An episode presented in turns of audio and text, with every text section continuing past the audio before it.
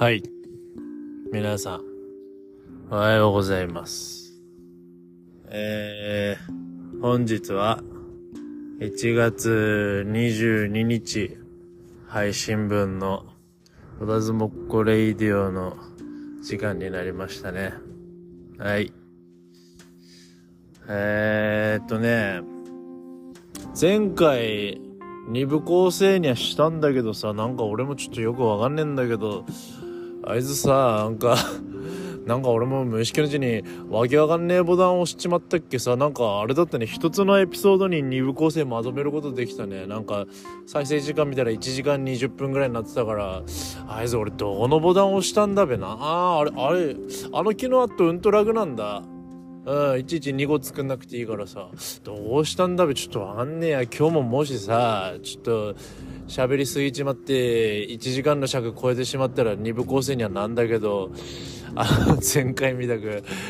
1話に2部構成まとめるっていうのをね、できなかったらごめんね、ちょっと2つに分けっから。ちょっと俺も思い出せねえんだよな、あれ、どこのボタン押したらあなったんだか。ちょっとなんか、あの時もなんかそうなったんだよ、なんか。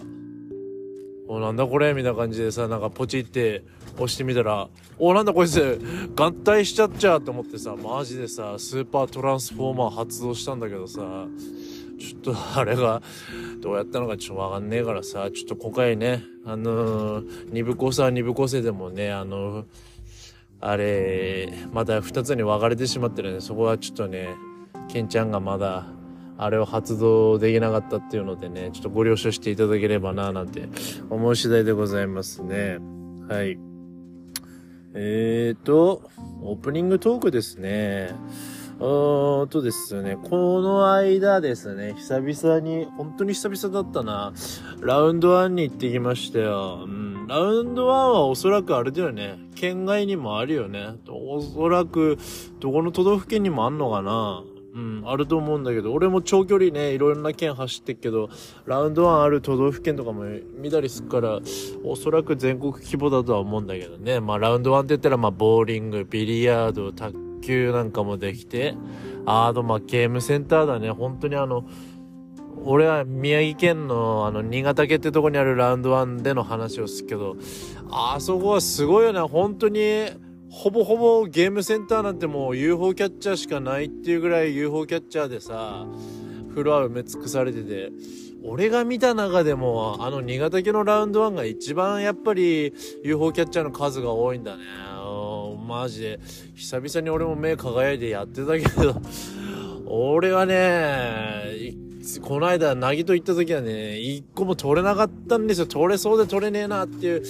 まあちょっとクレーンの設定とかっていうよりも単純に俺のね、腕がちょっと鈍ってしまってんだね。ほんとすげえ悔しかったんだけど、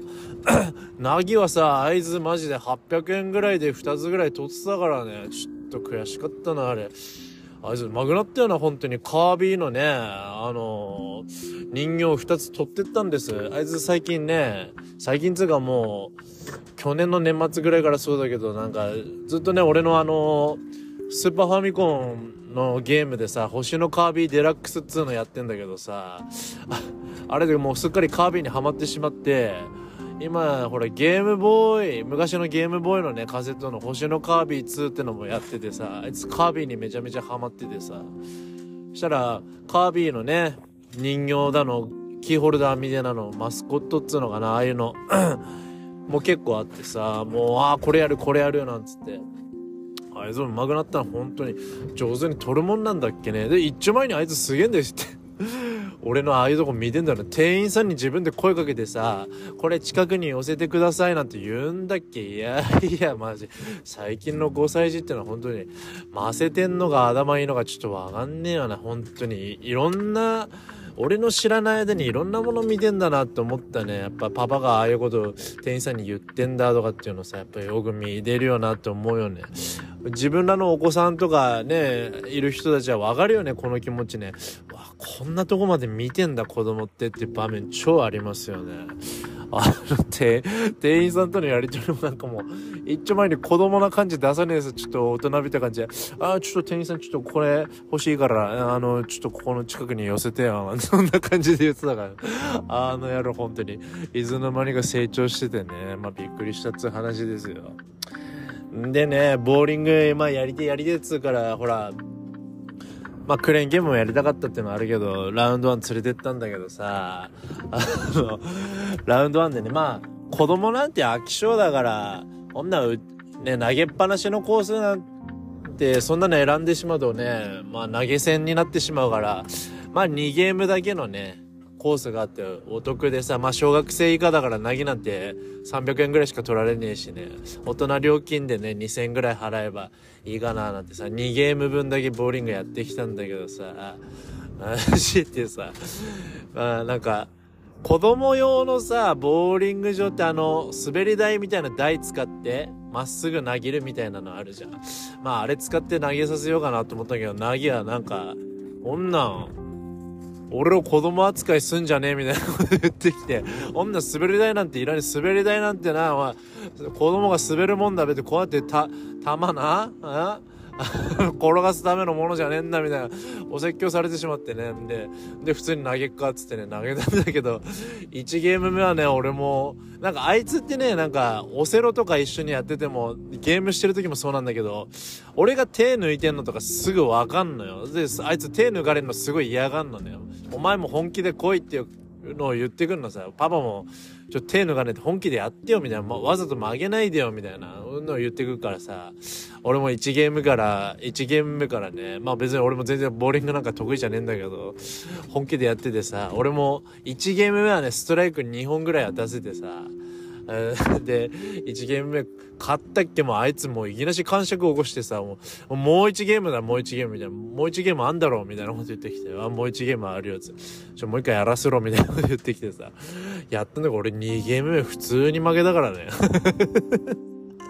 やっぱ確かになぎのはほらガーターにならないようなね、あの、サイドからバーが出るやつさ、ほら店員さんに頼んで出してもらってたってのはあっけど、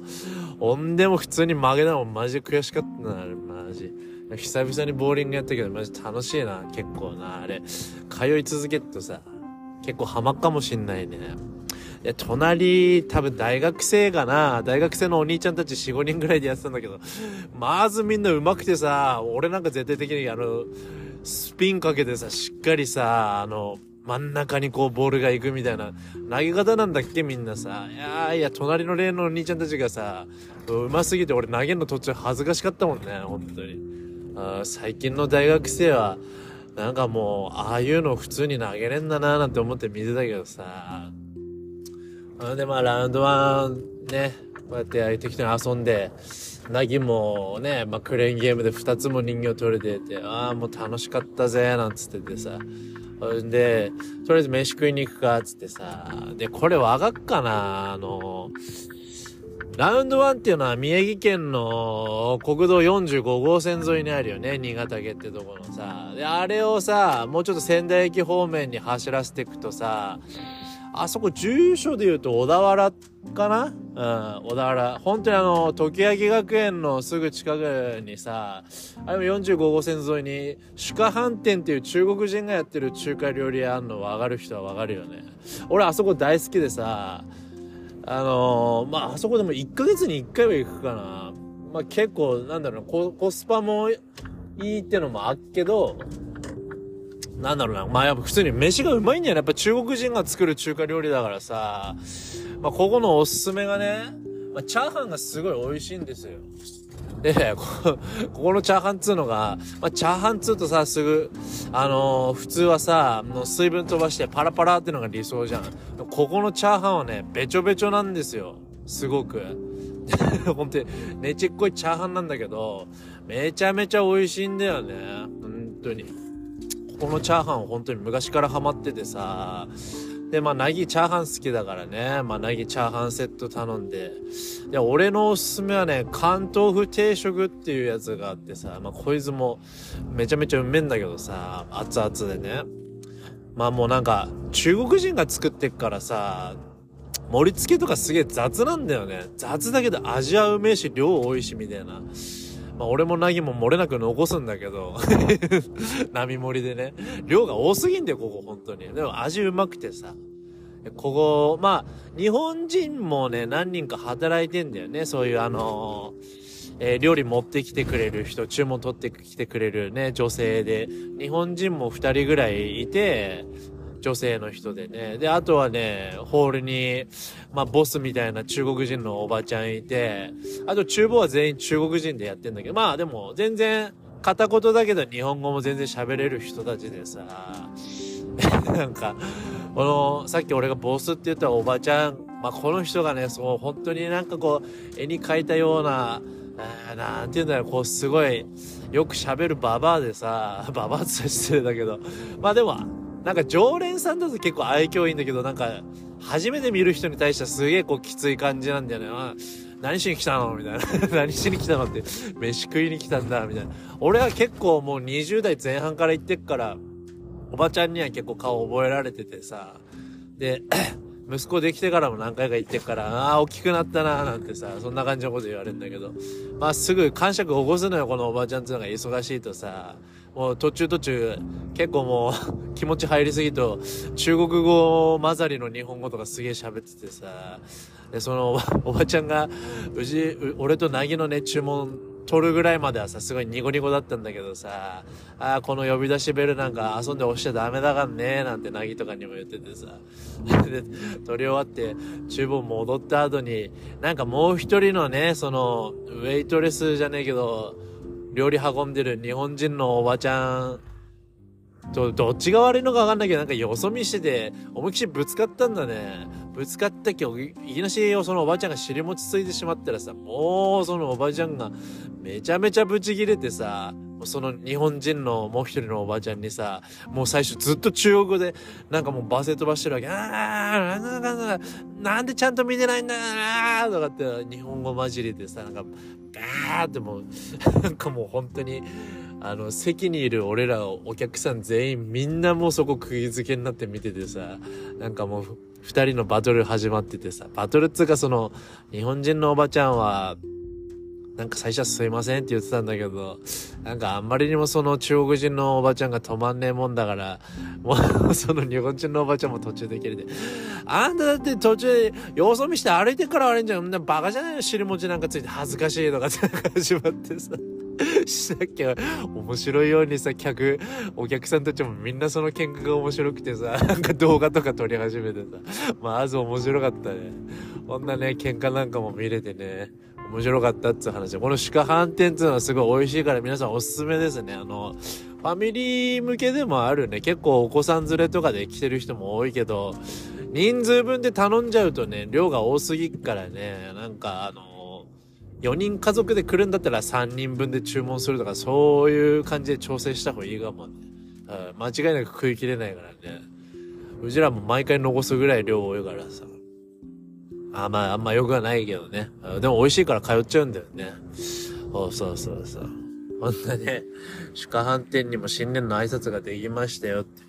話でございますよ。あとはなんかあったかね。そうだね。まあ、かえ、なんだ、その、その日さ、んで、鹿飯店からすぐ近くなんで、あの、つつじが丘公園ってあるじゃん、大きい公園ね。宮城県の人たちはわかるよね。なぎ、で、帰、このまま帰っかって、どっか寄ってきたいとこあるかって、飯食食った後聞いたらさ、いや、あ、つつじが丘公園行きたいなって言うから、ああ、まあ、天気も晴れてるし、行くか、っつって。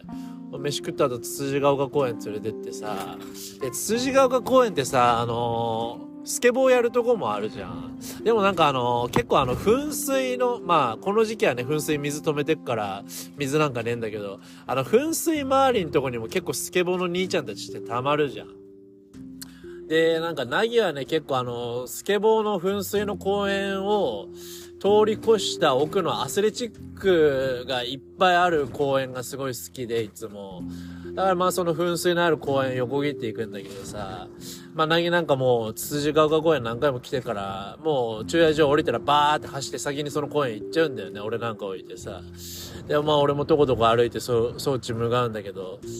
その分数の公園横切っときにさ、なんか、なぎがスケボーのお兄ちゃんたちになんかこう、話しかけてたんだよね。やっぱスケボーなんてあんまさ、こう、見れないし、やれないし、面白そうだなって感じでさ、ね、なんかね、遠くから見てたんだけど、なんかなぎが、な、な、何やってんの？みたいな。これなんて言うの？みたいな感じで話しかけてんだけどさ、なんかその、スケボーの兄ちゃんたちもすごい若い年齢層だったのね。中学校3年から高校2年生、3年生ぐらいのお兄ちゃんたちでさ、4、5人でやっててさ、あいつら、なんか普通に、みんなさ、ちっちゃい子供が話しかけてたんだからさ、ああ、スケボーだから危ないからダメだよ、近寄っちゃうとか言えばいいのにさ、そのスケボーやってるクソガキどももさ、なんか、ナギに対してさ、んだこの邪魔だガギみたいなこと言ってたんだよ。マジで、それで、それに俺もカチンと来てしまってさ、俺遠くからさ、わざと大きい声でさ、ナギどうしたの？つってさ、俺が、登場してってさ、つがつが歩いてったっけ。何あいつら何も言わねえで、静かにスケート場の方に逃げていやがってや、ほんとにふざけんなって。あんな小さい子供いじめてさ、いぎるぐらいだったら俺の前でもいぎってみろっつ話だ。ほんとにクソガキだなって思ってさ、マジで。ああスケボーの板二つや三つ割ってくればよかったっつ、そんな話もございますね。はい。相変わらず新年からね、大人げないケンちゃんで申し訳なかったけど、まあでも息子守るためだからね、ちょっとそこは勘弁していけろって話で。ああまあそんな感じでね、つ、つじが丘公園でも遊んできたっていう話でございますね。うん。あとはなんだろうなえー、俺はね、うんと、先週ですかね、あの、また長距離でね、茨城のつくばってとこまで行ってきたんですけども、つくばに行ったのはね、結構久々で、何月ぶりかな ?10、最後に行ったの11月ぐらいかかなうん、雪降る前だったんだけど、えっ、ー、とね、茨城のつくばに行くときっていうのは、まあ、つくばだけではないんだけど、うちら長距離で茨城走っとけば。でも大体ね、うちらの会社の長距離で茨城行くときは、茨城だとね、うんと、上須っていうところが、えっ、ー、と、あとは、小見玉市ってとこか、あとは土浦、えー、と、あと、つくば。大体この4つなんだよね。でも、まあ、メインで最近は入ってんのが、あ、でも、水戸も行くね。うん。水戸とかにも冷凍のイカとか持っていくんだけど、最近はね、この、おみたま市ってところか、つくばが多いんだけどさ、まあ、つくば、つくばつかこの茨城に向かう道中ってのは、えっ、ー、とね、俺はね、国道4号線っていう内陸の方を走んないで、仙台新港の方からね、ずっと陸前浜街道っていうのを通って、まあ国道6号線っていうのを海沿いずっと走ってくるんですけど、えっ、とね、これまあずっと三重県から走っていくと、渡り越えて、山本町ってとこ越えると、今度福島県の新地って町に入って、新地抜けと相馬市今度福島県の相馬市と南相馬市ってとこ通ってくんだけどさ、まあ南相馬市っていうのが、まあ当時ね、まあテレビでも話題になったよ。まあ福島原発っていうのがあるところでさ、まあもろ福島原発なんかこの6号線走ってて見えんだけどね、まあ相変わらずその 原発の前か、あそこは、町名で言ったらどこなんだろうな、浪江なのかな。双葉なのかな。原町ではねえと思うけど、まあそこら辺の町名なんだけどさ、まああそこってのは今震災からね、もう何年経った ?2024 年だから。13年経つぐらいなんだね。経ってもね、あの、まあ、県外の人たちはわかんないと思うけど、未だにね、あの、あそこら辺の家っていうのはやっぱ、片付いてないのが多くてさ、うん、家の中、もうね、避難していなくなった家の中からもう草木がボーボー生えてたりさ、うん、キープ、もうベタにキープアウトっていうあの、黄色と黒のね、あの線で立ち入り禁止っていうのは貼ってあって入らんないの。もう本当にゴーストタウンみたいになってんだよね。うん、もうパチンコ屋とか島村とか当時のまんま建てたりとかしてさ。で、あそこ通ってるとね、あの、放射線量っていうのを測る計測器がね、こう電光掲示板みたいででっかく出てんだけどね、やっぱあそこを走っとね、ゼロにはならないんだよね。0. 何号デシベルみたいな感じでね、こう放射線量なんかも出てんだけどさ、なんか、あそこの原発前で、こう、なんていうの、こう、原発の入り口っていうのはもちろん一般車両は進入禁止なんだけど、入り口前にガードマンが立っててさ、まあ言ったら、あん中でもまだ瓦礫撤去とかの作業とかそういうのも入ってんのかなダンプカーとかすごい出入りしてんだけど、汚染された泥とか多分運んでんのかなあれ。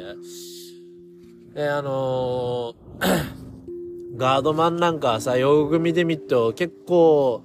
年取ってるようなおんちゃんたちがね、やってたりすんだけどさ、な、いいくらね、まあなんかこう、放射線量がもう 0. 何号しかないみたいな、つってもさ、なんか前通った時も、去年、一昨年通った時もずっと前から思ってたけど、なんかアドマンにさ、あんなマスク1枚だけさせてさ、なんか、ああやって誘導させるっつうのも、なんかもう、給料はいいのかもしんねえけどさ、なんかもうあの人たちはなんかもう、この先、人生ない人たちなのかなとか思うとね、なんかちょっとこうグッとくるものありましたね。そんなのも見ながら走ってましたよ。うん、でも、なんかあそこら辺走ってるとね、やっぱまだまだ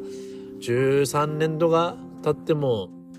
まだまだ復興には時間かかんだなーなんて思いましたね。なんか俺、前回か前々回通った時はね、確かあの、岸田、岸田総理があの、福島原発の汚染水をね、あの海に、えー、放出しましたよ、みたいなニュースの時だよな、あの時。うん、で、すごい漁業組合の人たちから大反発食らっててね、海外からもね、日本製のものは、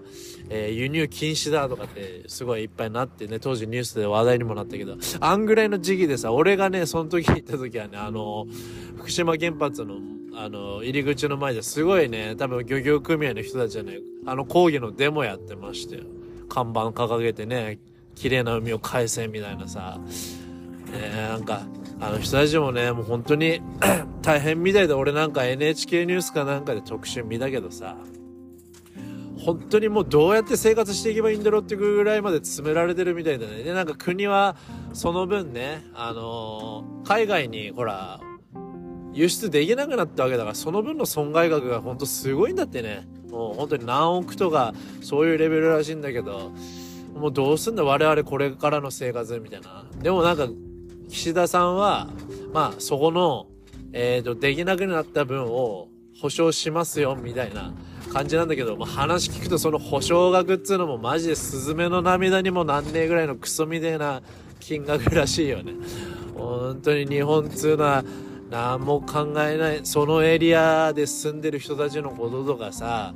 そういう仕事にね、あの、携わってる人たちのこととか、何も考えないでね、こうやってバンバンバンバン進めちゃってさ、なんか、もうちょっと時間かけて何かいい方法なかったのかななんてね、思って、ケンちゃんもニュース見てましたよね、その時は。ああいうデモとかも目の当たりにした時に、やっぱりこの人たちにはやっぱこの人たちの生活があるしさって、そこは貧しいとか貧しくないとか関係ねえだろうしさ。なんか、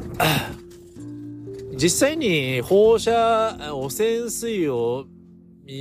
海に流しても、魚たちには影響ないってことは一応、なんかね、こうやってたけどさ、ニュースとかでも。ただやっぱりさ、確かに日本、日本産の魚はちょっと危険だななんてイメージつくのは当然だしさ。まあ、そういう風評被害はもうちょっとこう考えてやった方がいいんじゃないのかななんて思ったこともね、この福島の南相馬通った時にさ、またなんかいろいろ思い出してね。そんな話もあったよっつ話でございます。あオープニングトークで23分も喋ってましたね。もうわかんなくなってきてた俺もなんかこの1時間の尺になってから、前の30分の尺と違えからさ、どこまでオープニングトークやって、えー、どこで切り上げてメールなんちゃらかんちゃらやって？とかってもう、わかんねえからもう関係ねえもうこんな2部構成にしちまえばな、2時間でも3時間でもな、喋れっからな。もう喋りたいことはどんどん喋っていこうぜ、ベイベーって話でございます。はい。そうですね。まあ、オープニングトークにも飽きてきたぜなんていう人もいるから、そろそろですね、メールの方もね、ご紹介していきたいななんて思う次第でございます。はい。えーと、それでは5つ目のメールをご紹介していきましょう。えー、ペンネーム、ペプシマン。えーと、女性のどんな姿や仕草に魅力を感じますか？ああ、どんな仕草。いや、どんな姿ですね。ああ、俺が今頭の中に今一つピンときたのはですね、俺はですね、あの、紙タバコを吸ってる女性が、女女性がっつうかその紙タバコを吸ってる女性の姿がすごい好きなんですよね。なんかね、変にこう、色っぽく見えちゃうんだよね。セクシーだなっていうか。そう。まあ確かに俺も紙タバコはもうやめたし、紙タバコの匂いはすごい嫌いだけど、なんかあの、女性のさ、ああいう、なんかちょっとこう、仕事の合間の一服みたいな感じでさ、その瞬間だけプライベートに戻ってるような姿がなんかすごくセクシーだしかっこいいなっていう風に思うね。俺なんかあの瞬間に魅力感じたりするよ。うん。まあその、綺麗な子とか可愛い子限定だけどな。あとはね、魅力を感じるの俺は笑顔の似合う女性ですね。笑った時、まあ基本的には人間だって笑った顔みんな可愛いんだろうけど、やっぱ笑顔の似合う女性とかっていうのはなんかすごく素敵だなって思いますね。あんまりこうなんか俺はね、露出が高い服を着てる人に魅力を感じるとかそういうのはねえな。ケツでっかい姉ちゃんがいいとかな、おっぱいでげえ姉ちゃんがいいとかそういうのもあんまねえし。本当なんか綺麗事なしにそういう笑顔の似合う女性とかには魅力感じますね。あとは、なんかこう、ミステリアスな雰囲気な女性は好きですね。なんか、あこの人何考えてんだろうな、みたいなさ。ちょっとこの人の考え読めねえな、みたいな。あなんかいつも無表情なのに、ふとした時に、ふって笑ったりとかさ。なんかそういう感じの女性には、こう結構引きつけられますね。私が女性に、の仕草に魅力など感じる瞬間ってのは、そんなとこですね。まあ、極端に顔の可愛い可愛くないとかっていうのでは決めないですね、私は。うん。えーと、続いてのメールいきます。えー、続いてのメール、えー、ペンネーム、ドリルコンボイさん。はい。えーと、ダメな男の見分け方を教えてください。私は付き合い始めると思った感じと全然違うというような恋愛ばかりです。付き合う前の段階での見分け方を教えてください。ああ。これ難しいよね。だ実際はさ、付き合う前の段階で見極めるってほ本当に難しいよな。だってさ、言ったらこれ男女に言えることだけど、好き、お互いね、まあ、片思いだってなった時に、片思いっていうかお互い好きだなってなった時にさ、あの、付き合、その人が好きだから付き合いたいまでは、そりゃ頑張るさ。男も女も。で、自分のことよく見せようとするのは、それは当然だし、俺だって多分そうするだろうしさ。だからその段階ではやっぱり悪い部分っていうのは見えないのは当然なんだよな。えー、そうだな。俺が見極めるとしたらね、見え張ってるやつはちょっと危険かなって思うね。うん、なんかこう、金稼いでるんだぜ、みたいな。うん、なんか、そういうのはちょっと危険かな。見え張ってない人の方が、俺はいいと思いますね。付き合う前の段階で。なんか、言ったらこう、自分のダメな部分とかも、その付き合う前の段階で素直に話せる人とかが俺はいいと思うね。うん。多分付き合う前の段階で、いや、俺は私も、こういうとこがさ、ちょっとダメでさ、とか、素直に話してる人っていうのは多分、うん、あの、嘘つかない人の方が多いと思うから、付き合った後も。見え張ってさ、さっきも言ったけど、金稼いでるんだぜみたいなやつはさ、意外にさ、じゃあ、今日ちょっと外食行こうかとか言った時にさ、割、割と露骨に嫌な態度出したりとか、え、ちょっとそこ高くねとか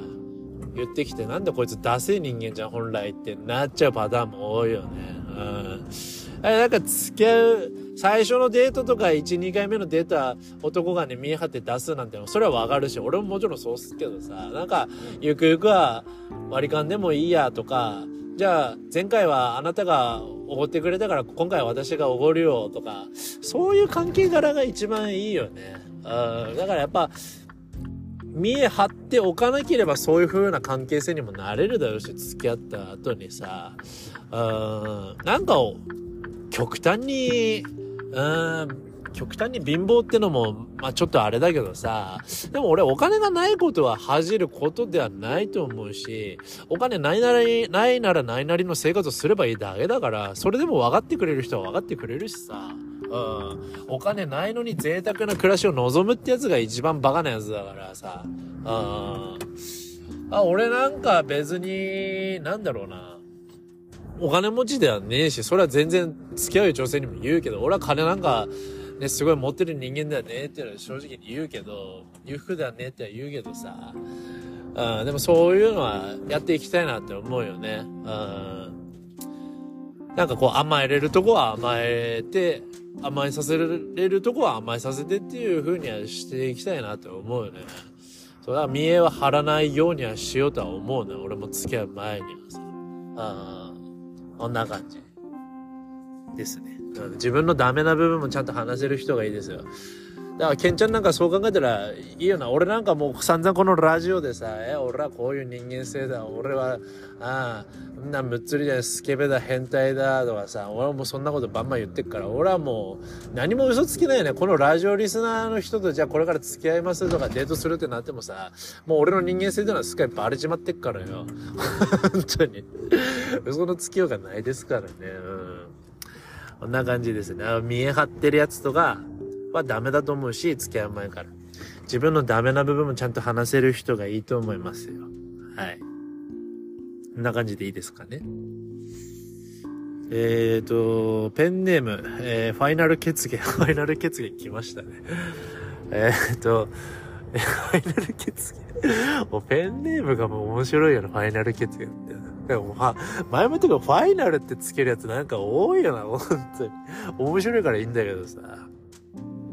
えー、と、先日、仙台中央卸売市場で、渡辺さんが荷下ろししてるところを見ました。お見たんですね。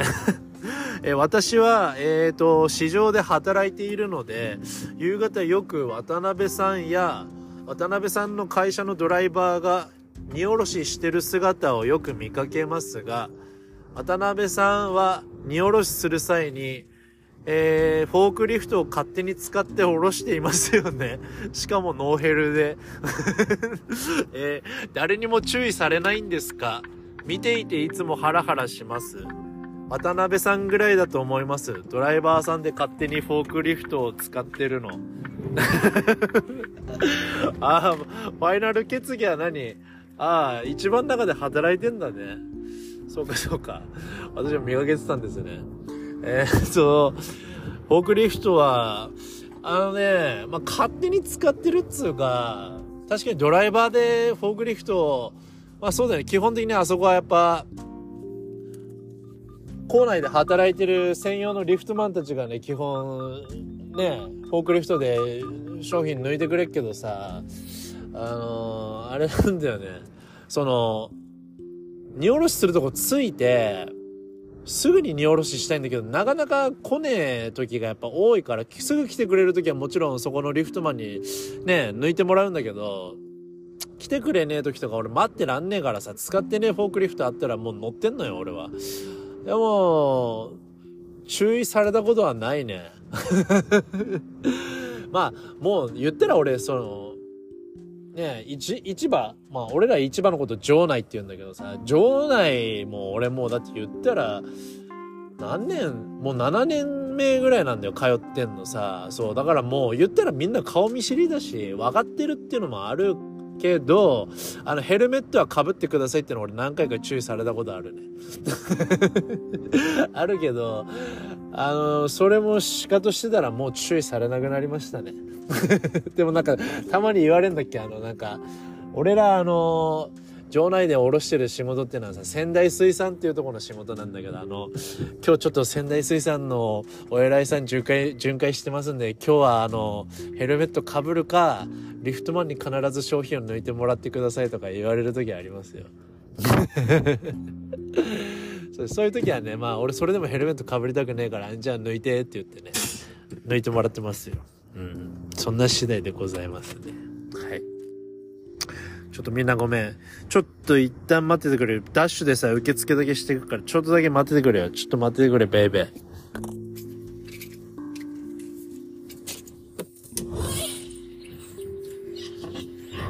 Okay.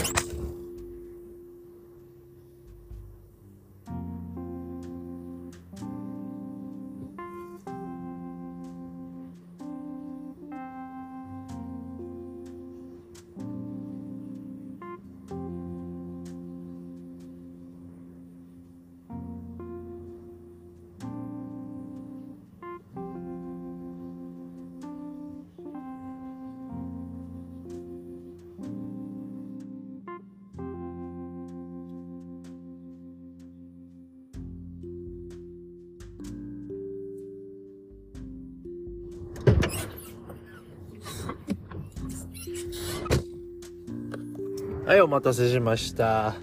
えー、っとですね。まあ、そんな感じです。フォークリフトは、まあ、勝手に使ってるというか、もう呆れられて注意もされなくなったっていうのが 正解でございます。はい。えー、っと、あ、でもあれだよ。一つ言えるのは、俺、フォークリフトの免許はちゃんと持ってくからね。うん。だから、無免許運転ではないです。はい。えーと、続いてのメールいきます。えー、ペンネーム、うふふさん。あ、来ましたね。みんな大好き、うふふさんですよ。えーと、チャーを明けまして、おめでとうございま、まる子。こいつはバカですね。これは言えないですね。うん、えーと、2024年もウルトラミラクルスーパーギャリック砲をぶちかましていきたいので、よろしくね、ケンちゃん。えー、ギャリック砲ってのはこれベジータの技ですね。えー、で、私は年末年始は実家に帰り、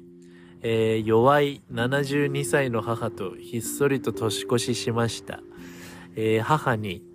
あんたもいい加減結婚とか考えてるの？39にもなって何も考えてないようじゃ、このまま一人で死んでいくわよ、と言われ、ああ、もう39なんだな、おばさんなんだな、確かにこのまま死んでいくのは嫌だなって思いました。そんな母は、ケンちゃんを超える罰4です。すげえ変わっちゃったね、これもね。で、めちゃくちゃ男好きでした。えっと、私が小学、小学1年の時に、父親は母の浮気が発覚し、離婚を決意。お父さんは大好きだったので、ついて行きたかったのですが、同級生の母親とすでにできていたため、しくしく母親についていくことになり、かっこマジ話。親父もとんでもねえやつだな えで、小学6年の時に、3人目の父親になった人に一緒にお風呂入ろうかと言われたのは今でもトラウマです。えー、漏れなくおティンティンの皮はかぶったお父さんでした本当 本当におバカさんだよね、この人はね。うん。で、こんなクズみたいな父親や男どもを見てきた私にとって、ケンちゃんは初めて私の中身を見て付き合ってくれた男性でした。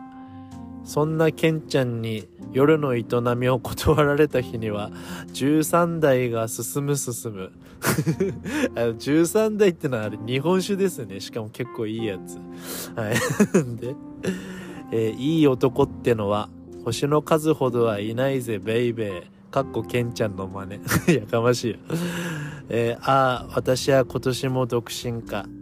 今宵も拙者は夜の街に消えていくのであった。これは何のメールなんですかねあなたの近況報告のメールですね。これはですね。何も渡辺さんに対しての質問とか相談じゃないですね。まあ相変わらず2024年もね、絶好調な夫婦さんってことですかね。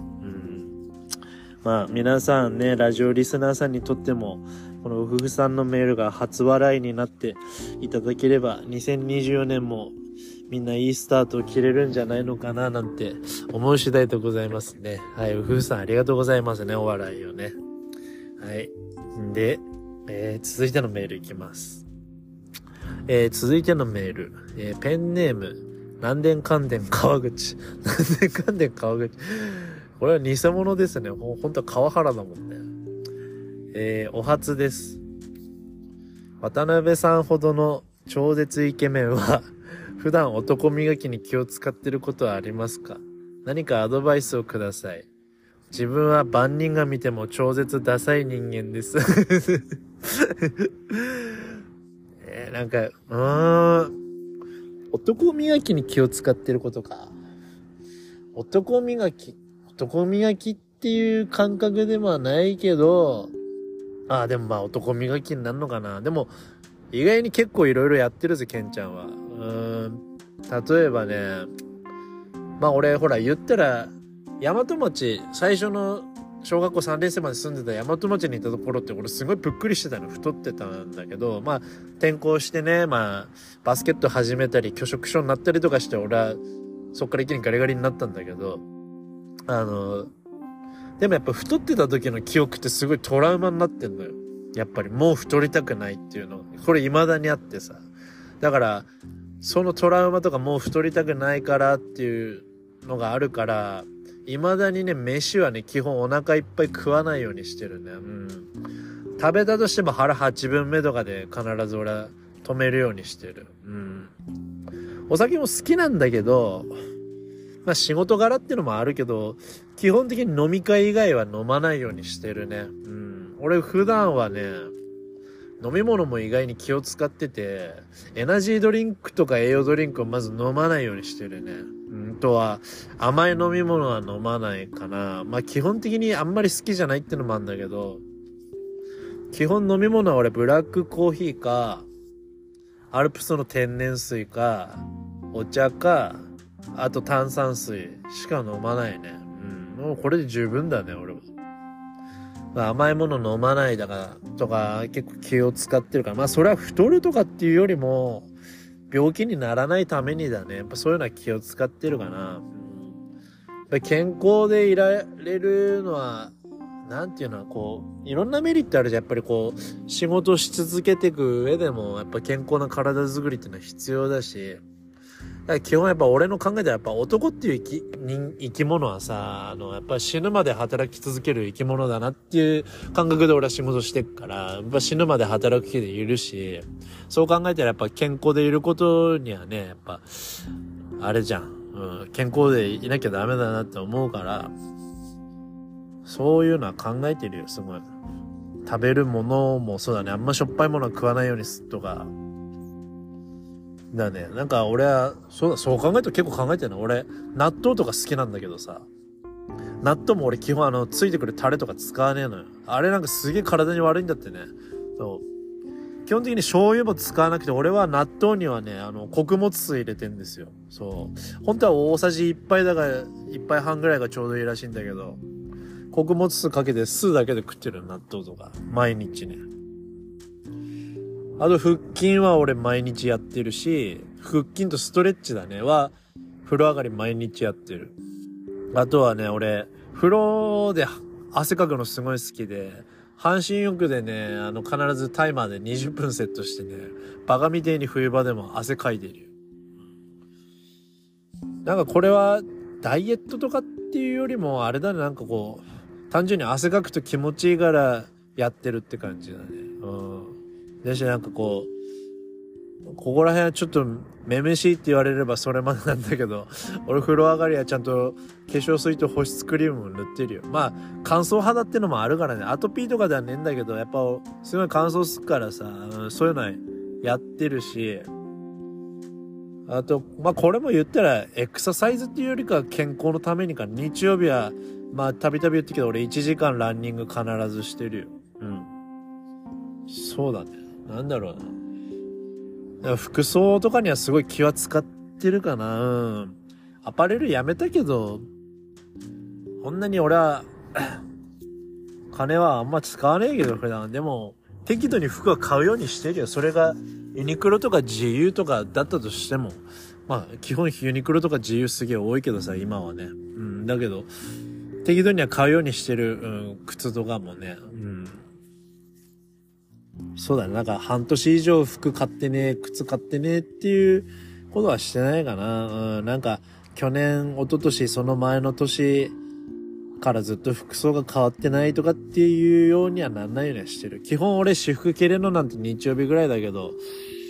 日曜日とかなんか例えば土曜日の夜飲みに行くとかそういう時だけだけど、まあその一回しかないからこそなんかしっかりとした、うん、服装でうん、こう、出歩けるようにねっていうのは意識してるかな。うん、なんか年取っても、単純にやっぱ、やっぱ男って生き物は格好つけていきたいもんじゃん。やっぱかっこいいって言われたいしさ、女の子だってそうでしょ。何歳になったって綺麗だねって言われたいし、可愛いねって言われたいじゃん。やっぱそのためには気を使って、ってるよね、やっぱり。うん。それは、髪とかもそうだし、まあちょっと前にはさ、ちょっと伸び散らかってしまったけど、やっぱ髪とかもさ、すごい気を使ってるよ。なんか、トリートメント一つにしてもさ、ドライヤー一つにしてもさ、うん。なんかそういう、うん、いろんなとこには気は使ってるよね、本当に。うん。だから、全く何もしてないっていうのはやってない。だから、いわゆる中年太りだとか言われるのも嫌だしお、お腹が出ないようにしてるとか、そういうのもあるよね。なんかあの、やっぱ、年取っても、イケイケだぜ、あの人は。あの、あの人、いるじゃん、そういう人って。なんかあの人、40歳、50歳に見えねえよなっていうくらいさ、清潔感ある人とかいるじゃん。ああいうおっさんとかやっぱ俺かっけえなって思うもんね。やっぱ、俺もああなりたいって思うしさ。うん。何歳になっても若い時に着れてた服を着れてる、着れるような親父にはなりたいよね。うん。なんか年相応の服装になってきたみたいな。感じには、俺はなりたくねえからさ、なんか、家庭持って、もう、すっかりパパになっちゃったみたいな人、よく服装変わる人いるじゃん。若い時は、もっとちょっとイケイケだったのになんかすっかりなんかもう、うん、なんか、綺麗系の服しか着なくなって、綺麗系とかカジュアルになったな、みたいなさ。ああ、ああいうやつ嫌いだから、おめえに言ってんだぞ、純也、おめえ。ああ、おめえが若い時着てた服なんか俺散々見てきた。なんだお前今、すっかりパパさんみたいな服装になりやがって。お前ほんとふざけんなよ。お前なんかほんと俺お前の本性知ってんだからな。もう昔被ってたニューエラーとかお前引っ張り出し、今更だけどもう一回被れよ、本当に。こんな感じでですね。メールの子方はね、あの、切り上げたいと思います。あ46分やばいぜ、ベイベー。で、はい、えー、続いてのコーナーに移りたいと思います。はい。えー、続いてのコーナー、えー、悩み語ろうぜのコーナーですね。えー、あ、ちょっとだけお待ちくださいね。えー、ちょっと今事務処理の方ね、ちょっと今しなきゃいけないんでね、速攻終わりますんで、ちょっとお待ちください。あ、お待たせしました。はい。えっ、ー、と、悩み語ろうぜのコーナーですね。このコーナーではですね、おふざけなしで、えー、真剣な悩み相談をね、渡辺さんこと、えー、渡健さんが真剣に悩みについて答えていくというコーナーですね。まあ、前回は友情、友情出演でね、あの、純也くんなんかにも参加していただいたんですけど、まあ、今回私単体でね、えー、相談に、えー、答えていこうという形で、えー、やっていこうかなと思っております。えー、早速ご紹介しましょう。えー、ペンネーム、ジャンボロケットさん。えー、悩み語らせてください。え私はお金遣いが荒いです。いい加減、いい年して、貯金もないというような感じです。えどうすればお金の管理をできるようになれますか？渡辺さんはお金の管理はちゃんとできていますか？できているのであれば何かアドバイスをお願いします。えー、彼女もいなく、本当人生積んだなって感じに思えて、日々、悲壮感に浸る日々です。あなるほどですね。まあ、この人は、彼女もいなくってことだから、まあ、独身ってことですよね。お金遣いが荒い。そうだなもともとお金遣い荒かった人が、うーんと、今しっかりとお金管理できてますっていう人の方がもちろん相談乗れるんだろうけど、俺はね、そんなにこう、贅沢をして幸福感、幸福感は得られるような価値観ではないんだよね。なんか、さっきもちらっと言ったけど、俺お金がないならお金がないなりの生活で全然満足できるタイプだから、うん、そうだね、お金遣いが荒いのか、まあこれ、環境でももちろん変わんだろうけどね、おそらくだけど、あの、前回と、あの、登場してくれた純也くんなんかも多分、昔相当金遣い荒かった人間だと思うんだよね。まあ、詳しい状況とか俺はそこまで話はしなかったけど、あいつがやっぱそこまでこう結構立派にね、成長できたっていうのは、やっぱり嫁さんの存在とかもあるだろうし、子供ができたっていうのはもちろんあると思うから、やっぱその環境の変化で変えれるっていうのは大きいと思うよね。自分一人でどうにかやるってなるとまたちょっと大変だとは思うんだけど、でもやっぱり言ってしまえば極論自分に甘えだけなんだよね。うん。お金遣いが荒いっていうのは、要するにお金を使って、うーんと何かこういい思いをして幸福感を得られるっていう方なんだろうね。おそらくこのジャンボ、ロケットさんっていうのはさ、なんか、全然そんなことねえと思うよ。なんか、例えばさ、そうだな、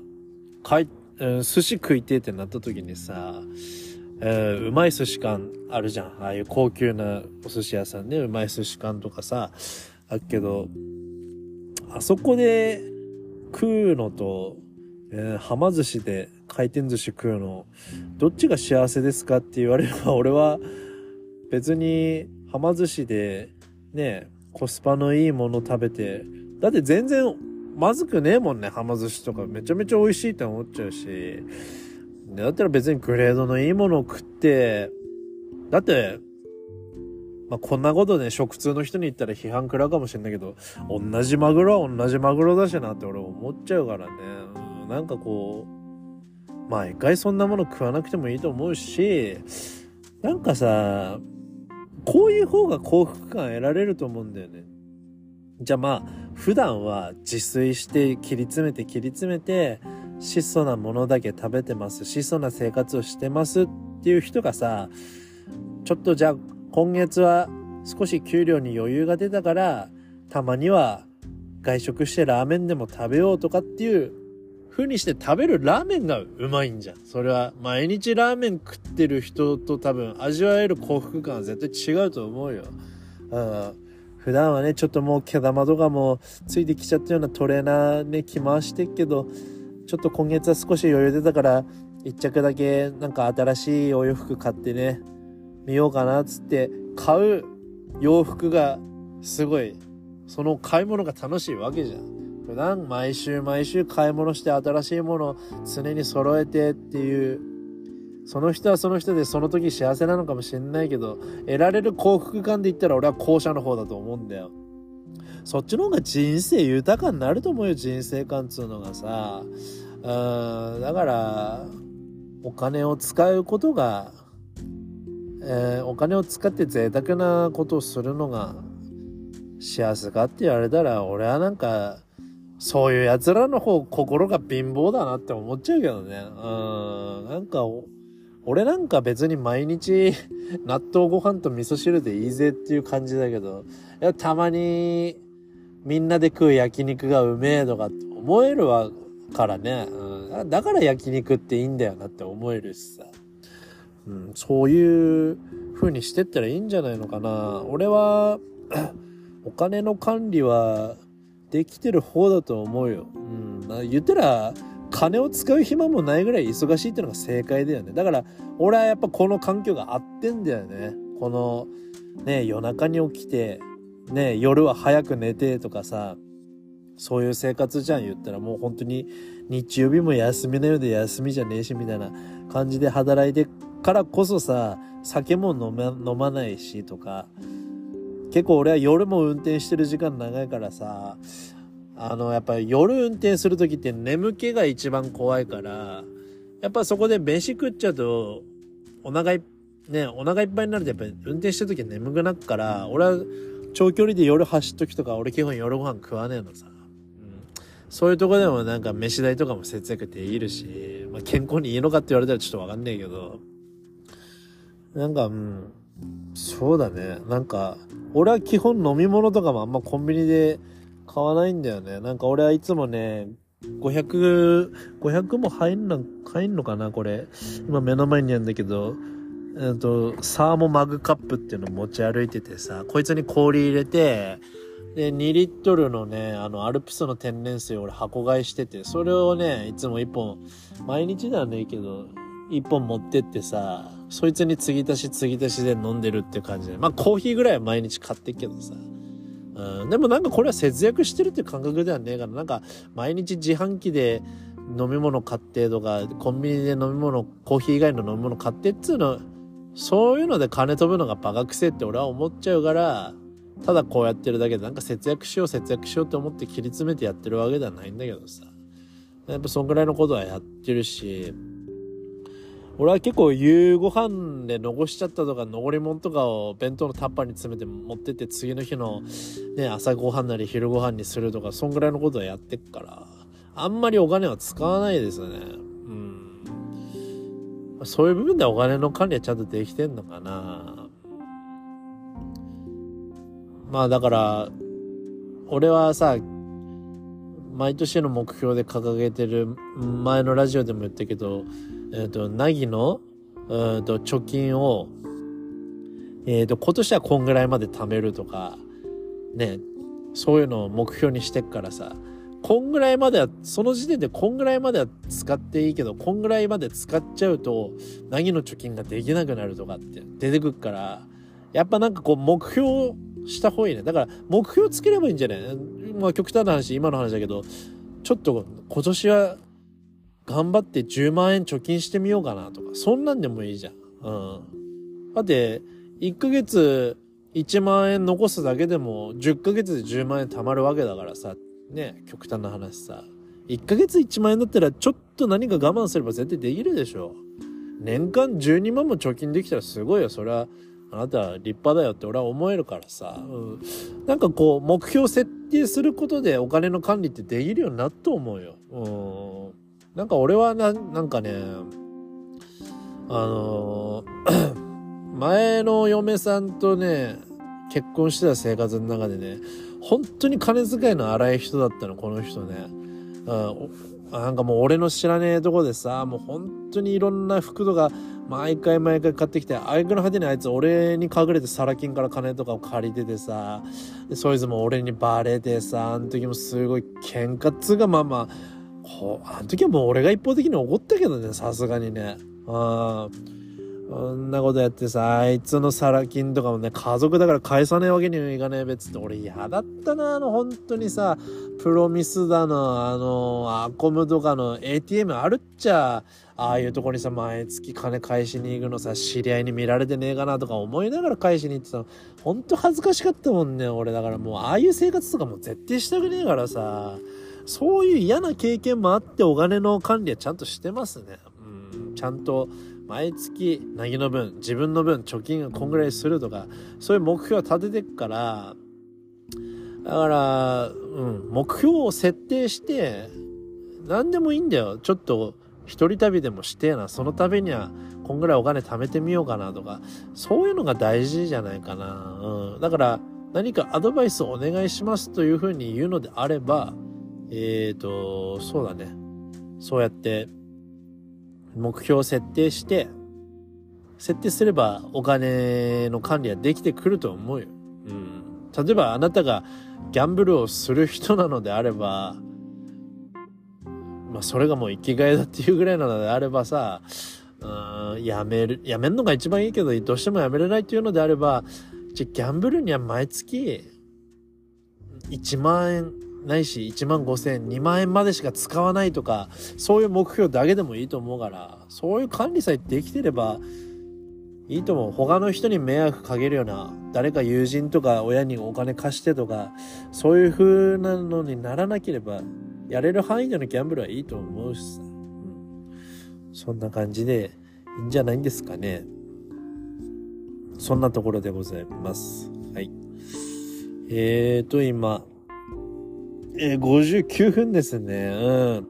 とりあえずまた、お決まりの2部構成の、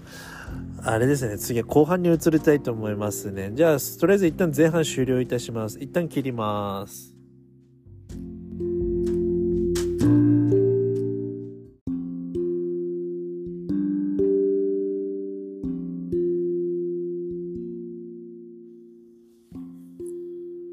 はい、じゃあ、後半いきますね。えー、っとですね。うんと、続いてのコーナーですね。えー、本日のおすすめの映画ですね。はい。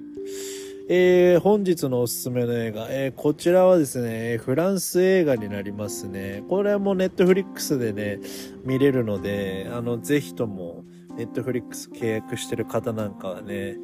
えー、見ていただければなぁなんて思うんですけども、えー、タイトルがですね、最強の二人というタイトルでですね、えー、こちらの映画なんですけども、えっとね、これはね、パラグライダーの事故で、うんと、首から下がね、あのもう完全に麻痺してしまった、え、大富豪のね、フィリップという人がいるんですけども、まあその人がね、あの、介護人を募集してて、その募集の面接でやってきたっていうのが、うんとそのフランスのスラム街暮らしのね、黒人の青年のね、ドリスっていう人だったんだけど、まあ、この二人、水と油の関係だったんだけど、まあ、このドリスがね、こう、フィリップの心をね、こう、破天荒な行動とか言動でね、あの、ゆっくりとね、解きほぐしてって、まあ、最終的には固い絆で結ばれていくという映画なんですけども、これも私の大好きな映画シリーズで、えっ、ー、と、実際にあった話を元に作られた映画になっておりますね。こちらですね、本当に非常に面白いですよ。あのね、なんかこう、基本的には、こ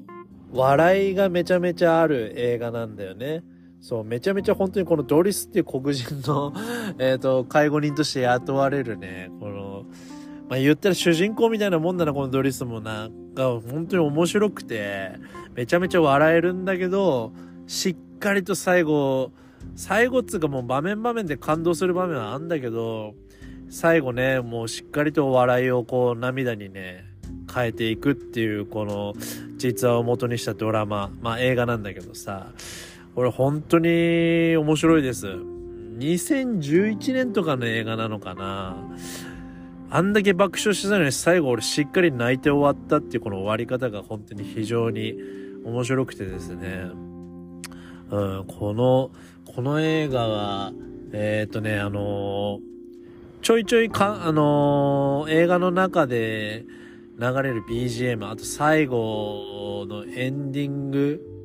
ぐらいに入るぐらいで流れるピアノのメロディーがさ、本当にすごく良くて、このピアノのメロディーが良すぎて、俺はすぐにあの、Apple Music でダウンロードしましたね。このピアノのメロディー聞くとすごい俺は泣けてくるんですよ。この映画。えー、っとね、今ちょっとね、映画の概要をインターネットでも見てんだけど、これすごい、2000、あ、やっぱ2011年だ。2011年のね、第24回東京国際映画祭で、えー、東京桜グランプリ、過去最優秀作品賞と、最優秀男優賞ダブル受賞した映画となっております。まあ、おそらく当時は結構有名な映画だったんだろうね、2011年は。俺はその当時は見てなかったんだけど、この映画見たのは俺が多分2000、14年、15年ぐらいかな、に初めて見たんだけど、これはマジ当たりでしたね。これぜひともおすすめしたい映画の一つとなっております。よかったら見てくださいね。うん。最強の二人も俺の5本の指に入るぐらいの映画になっております。で、本日のおすすめの一曲ですね。まあこちらも私がコンセプトに掲げてる、えー、男女ともに聴ける、ヒップホップにも精通してないよという方も聴ける曲をね、本日もピックアップしましたのでですね、ご紹介していきたいと思います。えー、こちらアーティスト名はファーサイドというアーティストで、えー、曲名がランニンという歌ですね。うん。まあ、これもまあ、この界隈では有名、もちろんすごく有名な曲なんだけど、おそらくね、これのね、イントロとかサビを聴けばね、あ、なんかこの曲聴いたことあるかもっていう曲だと思います。あの、全然知らない方もですね。うん。まあ、最初にね、えー、can't keep running away っていう離陸から始まる曲なんだけど、まあ直訳するとまあ、まあ逃げ続けてはいけないんだよっていうまあ意味なんだけどね。まあ歌手の方は、まあ大体なんて言うんだろう、こう、逃げ続けてはいられないんだよって、まあ、誰の人生にもね、うんと自分で型をつけなきゃならない時があるんだと。うん、まあ友達だって頼れない。まあそんな友達、彼らだってね、自分自身の問題があるから、自分の手で型をつけなきゃならないんだっていう。まあやられる前に先手を打つんだと。うん。まあ、結構ね、これ人種差別に向けて歌ってる歌なんだよね。まあ、黒人の人たちが歌ってる歌なんだけど、まあ、そんな肌の色のコンプレックスからも逃げちゃダメなんだって。まあ、俺らはね、まあ、ニガーでいいじゃないか。まあ、ニガーっていうのは、こう、黒人の差別用語だよね。あまりいい言葉ではないけど。まあ、そんな、俺らはニガーでいいじゃないかって。そんな差別、罵倒されるような言葉のね、人種でもいいじゃないかって、もう戦おうっていう、まあ、戦っていこうっていう、そういう生きるためのね、力強い歌を描いてる歌なんですけども、これは本当にいい歌ですね。うん。なんか確かにジャンルとしてヒップホップであるんだけど、あんまりヒップホップヒップホップしてないから、本当にこれは女性も聴きやすいですね。うん。男性なんかもすごく歌に酔えるようなテイストの曲だし、あファーサイドはかなり有名で、このランニンという歌はもしかしたらファーサイドの中でも一番有名で一番売れた歌かもしれないけど、あえて王道な曲を私は選びましたね。うん。これ多分95年ぐらいの歌だよね、1995年。まあちょっと古いテイストの PV なんかもね、YouTube で配信されてますのでね、よかったら聴いていただければなぁ、なんて思う次第でございますね。うんうん。こんな感じですね。えー、ではエンディングトーク行きましょうかね。うん。エンディングトークですね。えー、そうだね、エンディングトーク。まあ皆さん大好きなバカ友之の話でもちょっとしようかな。友之はですね、ほんとね、最近の友之はですね、えっ、ー、とあの、前もちらっと話したけど、最近ね、その、以前付き合ってた元カノと、よりは戻してないんだけど、まあ遊んでるっていう、そういう、あの、バカ女がいるっていう 話をしてたんだけど、まあだからこのバカ女と喧嘩したらしくて、ななんで喧嘩したんだなんつったらね、まあ、ともゆきがなんか寝てる間に、このバカ女がともゆきの携帯を見たらですね、まあともゆきはその、バカ女と遊んでるにもかかわらず、まあ他の女性ともですね、そういうスケベな LINE のやり取りだったりだとか、今度いつ遊ぼうとか、いつ遊ぶ、まあ、実際にもう遊んでるなんて内容の LINE をそのバカ女がね、あの、見てしまったせいででね、喧嘩になってしまったそうでですね、そのバカ女は付き合ってもいないのになんか嫉妬しちゃったみたいで、なんかもう、もう友之と遊ばないみたいになったらしくて、友之は友之で、携帯を見られたことにブチ切れてね、もう、おめえなんか出てけなんてね、こんな感じで喧嘩したなんて言ったけど、その話聞いた次の日にね、なんか、仲直りしたなんてね、バカ、この女もバカだよな。なんでこんな男とさ、そうやってまあ付き合ってはいねえんだけど、これでまた遊ぼうってなるんだろうな。これ女にも問題あるよなってね、そんなこともね、思った話もございますね。あとね、こいつはね、あの、えっと、最近ね、あの、どこの会社に所属してる人たちももちろんあるけど、年末調整ってあるじゃないですか。ね、会社の方で確定申告してもらって、まあ、その源泉徴収で戻ってくるお金があるじゃないですか。うん。まあ、うちの会社に関しては、あの、源泉徴収で戻ってくるお金っていうのは、あの、現金で戻ってくるんですよ。振り込みじゃなくて、なんでか、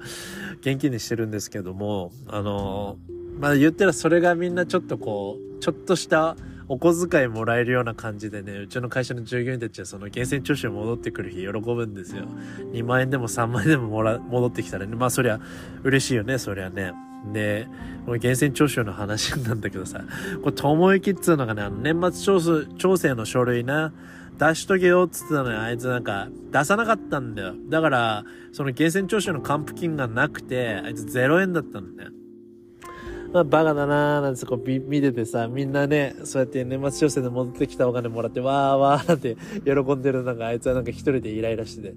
あくそーとかつって、こんなクソも何もおめえがこんな書類出してねえから戻ってきてねえんだべってなってさ、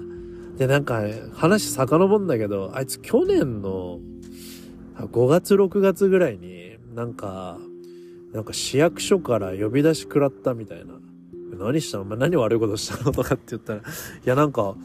住民税の未払いがあるから、それを一括で払ってくれみたいな感じで、ちょっとお金払ってくるわ、みたいな。え、何それって？だって俺ら、社会保険だから月々の給料からね、試験民税とか住民税、給料天引きになってんじゃん。で、未払いなんかあるはずねえじゃんとかって言ってんだけど、あいつはなんか、うーん、でもちょっとなんか未払いあるみてえだから、ちょっと払ってくるわ、なんつって。まあ、それであいつなんか10万円ぐらい一気に払ってきたらしいんだけどさ、これ思ったのね、あいつさ、あれなんだよね、多分、一昨年も年末調整の書類多分出してなくて、ほんでほら、確定申告されてねえから、これ自分で確定申告しなきゃいけないんだよね。年末調整の書類出さないとさ。だからあいつほら、住民税もそれで未払いになってたんだろうね。社会保険には加入されてんだけど、市役所から呼び出しくらって、え住民税払ってくださいなんてさ。でも、あいつさ、あれだよね、住民税払ってきたなんてなんか言ってたけどさ、あいつ貯金10万円もあるはずもねえから、あいつまだどうせバカだからな、母ちゃんからどうせまでなんか暴れて、え怒鳴りつけたりとかなんかして金巻き上げてきて、その金で払ってきたの、本当に恥ずかしいよな。もう30代も半ばになろうとしてんのに、未だにああやって母ちゃんから金巻き上げてよ、え住民税の未払いだ。年末調整の書類出し忘れた。本当にこいつはクズだなってね、思いましたよ、最近も。うん、そのバカ女の話も含めてね。で、ほら、俺、この間茨城のつくばまで走ったって言ったっちゃ？あの時にさ、俺たまによく岩手の方に走ってるじゃないですか。で、その仕事が同じ日にかぶってしまったから、うんと、ともゆきがね、岩手走ることになったんですよ。で、まあ、岩手もね、仙台から出発と距離で言うと大体150キロぐらいあるんだよね。ま150キロだと大体まあ4時間、4時間半ぐらいかかんのかな、下道でさ。んで、そんぐらいかかるんだけど、あそ、そこの岩手のね、荷下ろし先ってのが一応8時から荷下ろしできるんですよ。だからまあそれに間に合うようにスタートするっていう感じでね、俺もいつも夜中からスタートして、まあ向こうには1時間半前、遅くても1時間前には到着するっていうスタイルでやってんだけどさ、まあこれも、ね、も、もちろん向こうの岩手の人たちは、ね、うちの会社の人は、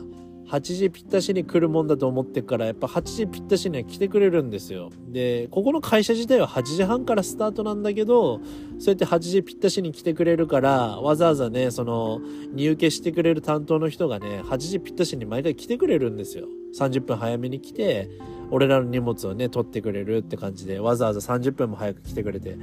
荷物取ってもらってんだけどさ、あいつが、俺茨城走ってっ時にさ、いきなし、な、午前9時ぐらいにだね、電話、電話来たの。なんか知らない携帯電話番号から電話来てさ、えっと、誰だろうなと思って、はいって電話出たら、その岩手の荷主さんからでさ、俺に直で電話来てさ、あ、な、ど、どうしました？なんて言ったらさ、いやー、あれ、今日って渡辺さんですか？こう荷物持ってくるの？って言うから、あ、違います。今日、ちょっと自分、違う長距離の仕事入ってて、代わりに木村っていうドライバーがね、4トン車で向かってると思うんですけど、どうしました？なんて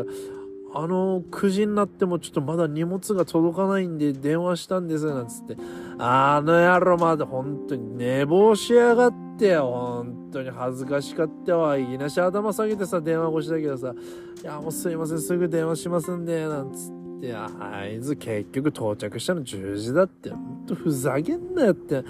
しかない、あいつよ。え、下道で、ないげっつっての寝坊したもんだからあいつ高速使っていきやがって余計な経費まで使いやがって。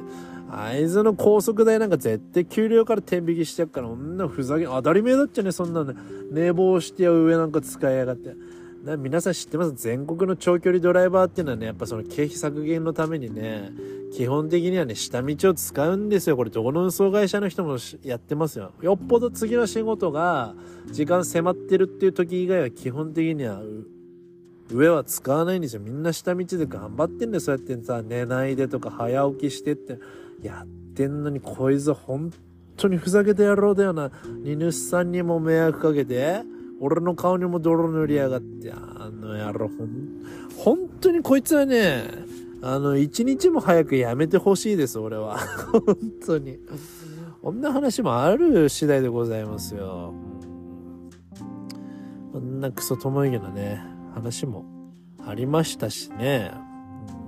まあ、話題はね、ちょっと変わりましてな、ちょっとメディアの方に話題を移したいと思うんですけども、ね、あの芸人の松本人志さん活動休止なんてね、ニュースになってますけども、あれさ、なんか俺は思ったんだけど、あんなに松本人志全面否定してるじゃないですか。もう徹底的に戦いますなんてね、ツイッターとかにも言ってるぐらいだしさ、あんなに否定するなら俺は逆になんか、事実無根なんじゃないのかなって逆に思っちゃったけどね。うん、なんか、徹底的に戦うっていう姿勢だし、松本人志も吉本興業もさ、例を挙げると、島田紳介があの、昔反社とつながりがあっったから芸能界引退するってなった時はさ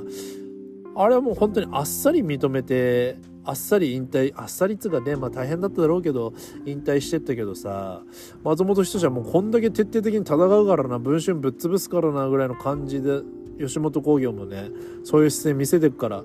俺はなんかこうやっぱりなんかこう事実無根なんじゃないのかなって思いましたね。まああの人も、松本人志も俺バカじゃないと思うから、うん、なんか、やるんだったら徹底的に戦って頑張ってね、欲しいし、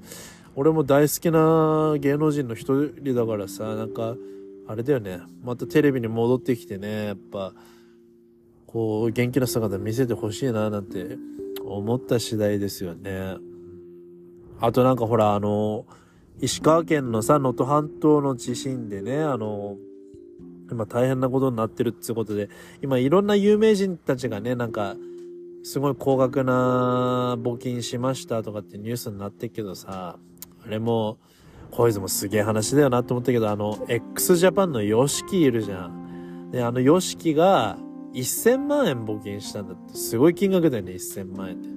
で、これね、1000万円募金したのに叩かれてるっていうニュースを見てさ、もこれどういうことかっつうと、あんだけのスーパースターがなんで1000万円しか募金しねえんだとか、これ1000万円募金ってのは売名行為でしょとか、すげえ叩かれてんだって。こいつさ、ふざけんなよって話じゃねえ。ほんと1000万ってどんな金額かわかるがおめえらって話だよな。本当に、普通のサラリーマンが年収で1000万なんて稼げるかっつう話だよな。本当にさ、普通のサラリーマンの年収500万いく人だってすげえのにさ、え、それを1000万円出してんだよ。言ったら、ヨシキだって億万長者だけど、億万長者でも1000万円っていう金額は、本当にすげえ金額だと思うよ。これちょっと勘違いしてるような国民は本当にな、本当にすげえことやってんだぜって思ったし、なんかこの、売名行為とか言われ、言ってっけどさ、こんなことしてなくたってもう、すでに世界的スーパースターなわけじゃん。もう名前なんて売らなくてもあんだけ売れてるしさ、なんかでも、俺は思ったの。もうこんだけボロクソに言われるからこそ、この人はスーパースターなんだなって思ったね。これ、この人がスーパースターじゃなかったらこんなに叩かれてないもんね。そういうのも含めて、いや、ヨシキはかっけえなって思っちゃったよね。うん、俺はなんか、すごい人なんだなって思ったよ。うん、1000万円なんて超、ね、莫大な金額募金しても叩かれるし、売名行為だって言われるぐらいのスーパースターなんだ。この人はマジで超かっけえなって思った次第でございますね。はい。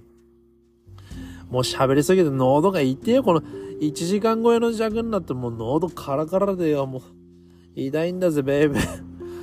えっとね、今週はね、えっ、ー、と、このラジオリスナーでもある赤間さんという先輩がね、あの、千葉からね、わざわざ凱旋してくれるということなんでね、あの、私もしっかりね、あの、今週の土曜日ね、あの、飲みに行こうなんて話をしててね、あの、しっかりおもてなしでいればいいかななんて思いますんでね、あの、牛タン屋なんかもね、ちゃんとしっかり予約してましたんでね、仙台来たからにはしっかりうまいもん食ってね、帰ってもらえればいいななんて思った次第でございますね。うん、楽しみにしてますよ、赤間さん。何年ぶりだ、赤間さんと飲むなんて ?2013 年以来ぐらいだから。何年 ?10 年ぶりだっちゃね、言ったら。10年ぶりだよ。うん。10年に募りに募った話をね、なんか、できればいいななんて思う次第でございますね。うん。えー、引き続きね、えー、メール、お悩み相談、えー、なお悩み、おやな、お？お悩み相談、あと新コーナー、もっとこういうのあった方がいいんじゃないの？なんて、そんなお問い合わせもね、募集しておりますので、ね、よかったらメールフォームまたは DM の方からね、えー、お問い合わせの方よろしくお願いいたします。では今日俺、ウフフからメール来て思い出したけど、おい、つうか、おい、ケツゲファイヤーお前、未だにな、うふふさんへって懸命でメール送ってきてんじゃねえぞ。お前来てたな。あ、これは警告だからな。お前、何が未だに、え渡辺さんとの初エッチの感想聞かせてくださいだ。お前、ふざけんじゃねえぞ。お前、ほんと。いい加減しろな。お前一回な、出禁にしたって言ったよな、ほんとに。まあ、本当にこういうメールないいつまでも送ってくるんだったら、もう本当に受信拒否設定すっから、もうちょっと覚悟したけど、たまにはまともなメール送ってこいな。うん、ただでさえふざけた名前なんだからよ。うん、そこら辺はマジで考えてメール送ってくださいっていう話でございます。で、それでは皆さんね、今週も一週間ね、頑張って行きましょうって話で、私の喉ももう限界なんでね、ここら辺で終わりにしてください。えー、それではまた来週さよなら。